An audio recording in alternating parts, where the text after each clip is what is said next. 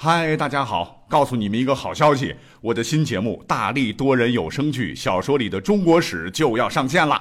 想要了解新节目或者跟我互动聊天，赶快来加入 VIP 粉丝群，入群二维码就在本期节目的声音简介中。你也可以添加我的小号，拼音大历史加幺零幺 D A L I S H 幺零幺，然后拉您入群，我在那里等你哦。管他正史野史。这里只有大历史，大力讲的历史正在播出。上期咱们讲了哈，历史有时候很神奇啊，不同年代的一些个历史事件和历史人物，你这么一对比，就会发现，哎呦啊，怎么这么巧，简直不可思议。所以本期节目呢，咱们就趁热打铁，再讲几个可能会让你不禁感叹：难道真是冥冥之中自有天意乎的小概率事件？首先第一个。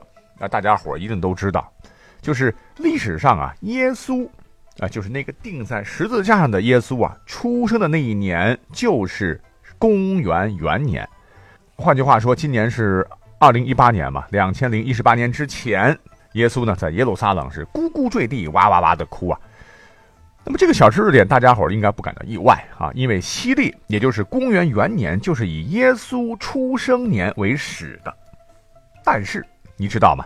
咱们中国历史上哈也有一个元始元年。话说在西汉有位汉平帝啊，他呢是在公元前一年登基的，当时是王莽摄政，呃，可是呃仍然使用了上一个皇帝汉哀帝的元寿年号。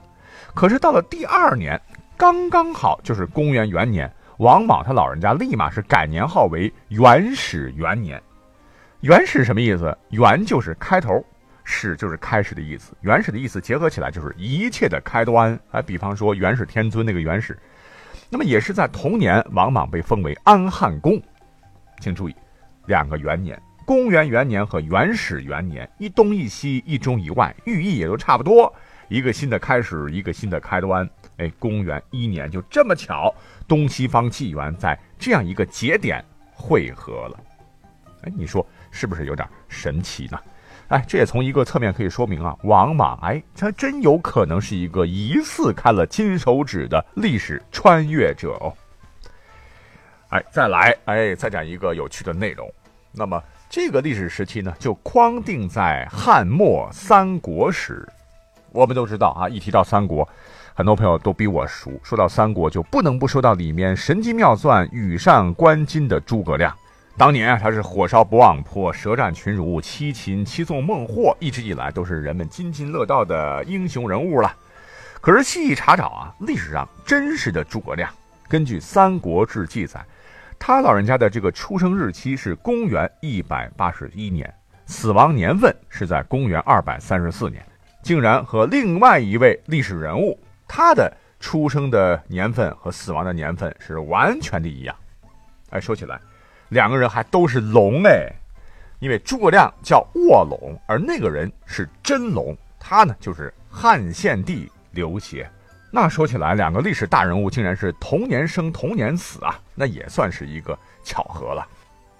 不过讲到这儿，哎，我看到网上有很多的网友，那真是脑洞大开啊，他们竟然能够根据两个人的出生年和去世的年份高度巧合这一点，结合一些正史。啊，甚至是《三国演义》的一部分，从两个人真实的人生轨迹当中啊，得出了一个惊人的结论，那就是种种巧合证明，诸葛亮和汉献帝他可能是同一人。这听着实在是让人不可思议，诸葛亮和汉献帝竟然是同一人，这这可能吗？啊，所以在这里要特别声明，这不是我的猜测，而是有才的网友们提出的新观点。到底有没有道理嘞？我们一起来看。我们先来看诸葛亮早年的身世。据史载，诸葛亮他出生在当时的琅琊郡的阳都县一个官吏之家。诸葛氏是琅琊望族啊，先祖诸葛丰曾在西汉元年时做过司隶校尉，就当时京城呃管纪检监察的官儿挺大。到了诸葛亮的老爹诸葛圭的时候，诸葛圭是在东汉末年做过泰山郡丞。诸葛亮三岁的时候，很不幸，母亲张氏病逝。呃，诸葛亮八岁的时候丧父，与弟弟诸葛均一起呢跟随袁术任命的豫州太守的叔父诸葛玄到豫州赴任。东汉朝廷就派一个叫朱浩的人取代了诸葛玄的职务。诸葛玄呢就投奔了荆州的刘表，而诸葛亮此时十六岁。而汉献帝刘协呢，我们再看看他的这个早年经历。当年被董卓扶上皇位以后，他一直就是个傀儡啊。王允呢，好不容易把这个董卓弄掉了，却由于自个儿的失误，又把汉献帝推给了李傕和郭汜手中。那么在兴平二年（公元195年），李傕和郭汜二人反目成仇，相互攻击，死者数万，长安城几乎是变成一片废墟。不久。汉献帝终于是趁机摆脱了李郭的控制，逃往了弘农。而刘协此时也是十六岁。之后呢，君臣又辗转东行，于次年，就是建安元年（公元196年）到达洛阳。那这就是两个人十六岁之前的一些人生经历了。那这就好玩了。刚才讲了这个网友的结论啊，经过他的缜密分析，他认为啊，说诸葛亮和刘协是同一人。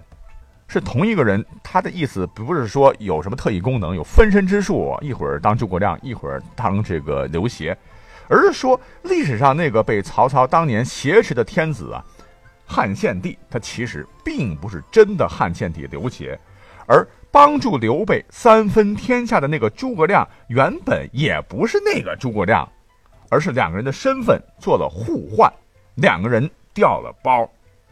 而调包的时间就是刚刚讲的，从公元一百九十五年开始。啊，话说刘协在去洛阳之前，不想再被各方势力控制，于是呢，看准了琅琊望族诸葛家，在跟诸葛玄达成协议之后，因为他和诸葛亮两个人年纪一样，就与诸葛亮互换了身份。这一听，感觉到 石破天惊啊，怎么可能呢？但是不要急，后面还有证据啊！证据一，就是说在此之前，就是公元一百九十五年之前，汉献帝刘协根据史书记载是一个非常聪明的人。根据《太平阅览引汉献帝传》记载，说在兴平元年，公元一百九十四年啊，当时刘协是十四岁了，是三府大汉，骨价腾贵，一斛骨价值五十万。人香石担，白骨尾鸡呀，在整个京城附近呢，发生了大旱蝗灾，那庄稼全完了，一担谷的价钱竟然被炒到了五十万钱，而在城里边呢，就甚至还发生了人吃人的事件。刘协别看小啊，那不行啊，立即命令啊，御史叫做侯问出太仓米豆煮粥救济百姓，就是开仓放粮煮成粥。但因为粮食不够啊，仍然有很多人饿死。可这个刘协就怀疑，这个侯问没有如实的用全部粮食赈济灾民，这是个大大的坏官呐。他可能趁机侵占了公粮。可是怎么找到他的违法证据呢？聪明的刘协派人取米豆各五升，就在自个儿的面前熬成粥，最后竟然可以煮出两盆，证实是侯问作弊。于是责打侯问五十廷杖。之后。这个长安城里的饥民终于是得到了救济。不仅如此啊，根据正史记载，不是《三国演义》里写的啊，刘协呢还曾经带领官兵和李傕、郭汜的叛军交过手，那绝对不是《三国演义》写的那么窝囊，而是有勇有谋啊，都证明刘协是一个很聪明、很有智慧的小伙子。可是谁曾想到，等到公元一百九十六年，那。曹操接收到刘协之后啊，刘协这个人就忽然间变得非常的木讷，怕死啊，甚至连皇后被抓的时候都不敢吭声，跟十六岁的那个他区别太大了。这不仅仅是因为在曹操手底下性格受到了压抑，所以才变成那样。证据之二，就是历史上那个诸葛亮，他也很奇怪。在公元一百九十五年到一百九十六年之间，他本人也发生了巨大的变化，那就是之前的诸葛亮是默默无闻呐，而到了公元一百九十六年，十七岁的这个他，却突然开始喜欢上了什么梁父婴啊，又常以管仲、乐毅来比拟自个儿，竟然敢自称为卧龙。请注意，在古代，龙是代表着帝王啊。啊，你就是贵为大臣，多大的官儿也不能自尊为龙，那可是犯了僭越之罪，要掉脑袋的事儿啊。可诸葛亮啊，竟然敢自称为龙，难道仅仅是因为东汉不行了，所以诸葛亮才这么大胆吗？那这么听起来，你觉得是不是有点意思啊？证据一和证据二是言之凿凿，而两个人的言行前后颠倒，这不禁让我们想问：难道仅仅是一个巧合吗？紧接着后头呢，又有了很多历史爱好者的进一步的猜测，说之后的这个诸葛亮啊，不不应该诸葛亮了，应该是刘协，打引号的这个刘协本君，他呢就以这个诸葛亮的身份啊，躬耕于南阳啊，就故意让身边亲近的人知道自个儿的真实身份，哎，所以当时呢，有个人叫黄承彦的人知道了，哦，原来他是贵为天子啊，就强迫。这个掉了包的诸葛亮，也就是刘协，娶了自个儿颜值很低的女儿黄月英。哈，这个黄月英长得确实呃丑，那不是瞎掰。史书称其长相是黄头发、黑皮肤，但是才华却与诸葛亮相当了啊，那这是另说了。那诸葛亮不是还有一个哥哥叫诸葛瑾吗？他其实也早就知道弟弟被换走了，没办法，呃，忠君爱国嘛。但是为了诸葛亮啊这一这一支脉嘛，别断了后。哎，在历史上还真把自个的儿子叫诸葛乔过继给了调包的诸葛亮，也就是刘协做了养子。那要说这诸葛亮确实也是个能人啊，呃，不是，也就是真刘协眼也很毒啊，他就看准了当时这个刘备，哎，这是个潜力股啊，将来能做自个儿的代理人，就先让徐庶传话给刘备，还使得刘备心动啊，来拜见自个儿。于是乎，才有了后面发生的故事。就是刘备见到诸葛亮的时候，他是一反常态，是沐浴更衣，极尽恭敬。当然，你可以理解为刘备爱财了，但是也可以理解为，哎，刘备竟然对一位躬耕于南阳的、天天种菜的一个农夫，使用了见天子的礼仪，足见得诸葛亮他的身份其实并不一般。况且我们都知道啊，诸葛亮是足不出户，一介村夫，他是如何将天下分析得如此清晰而作隆中之对的呢？所以后人也猜测啊，此等天下大计，怕也是只有当年每天各地的消息立于朝堂之上，会于天子的那个人才该具有的智慧吧。而更让人感到吊诡的是。这个《三国演义》里写的这个刘备的三顾茅庐，其实历史上可能没有三顾啊，也许就去了一次吧。那么在建安十二年，就是公元二百零七年，刘备确实是拜访了诸葛亮，诸葛亮也是欣然接受，愿意出山了。而刘备的儿子刘禅，他出生的年份呢，正好也是在公元二百零七年，取名为刘禅，禅位的禅，哟，这个名字就很有寓意了，是有先刘后禅的意思。说明当时刘备和诸葛亮，不应该是刘协在茅庐沟通的时候，两个人就立下了今后的基本方针，那就是刘协先以诸葛亮的身份辅佐刘备，然后等到后期，让刘备或者是刘备的儿子啊再禅位给诸葛亮。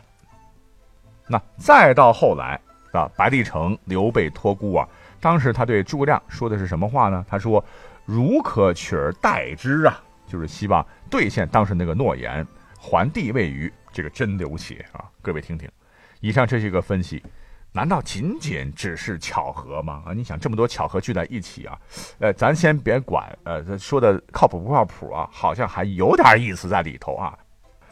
不过呢，这只是一家之言的了哈，呃，只是对种种巧合的一种推理假设啊。我们在这里就是听听就好了啊。历史的巧合可不止这几个啊。后头还有几个，我们就简单说一说。那巧合一直在发生的了。比方说，你知道历史上四个最有权势的女性分别是哪位吗？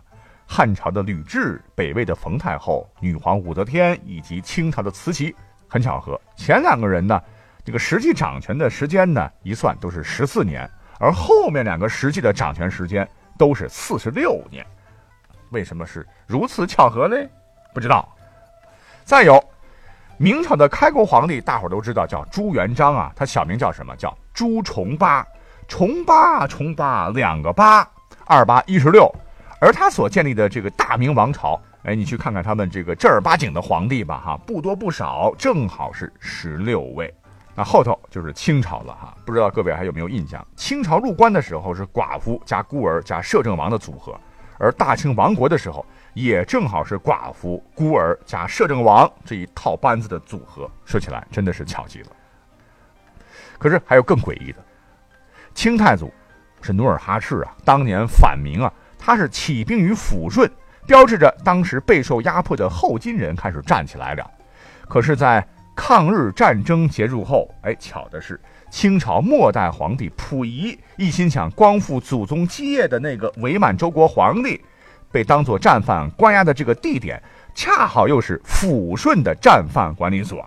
标志着清朝这个概念是彻底退出了历史舞台，真是兴起于抚顺，败亡于抚顺。那难道说真是冥冥之中自有定数乎？好，感谢收听本期节目，我们下期再会吧。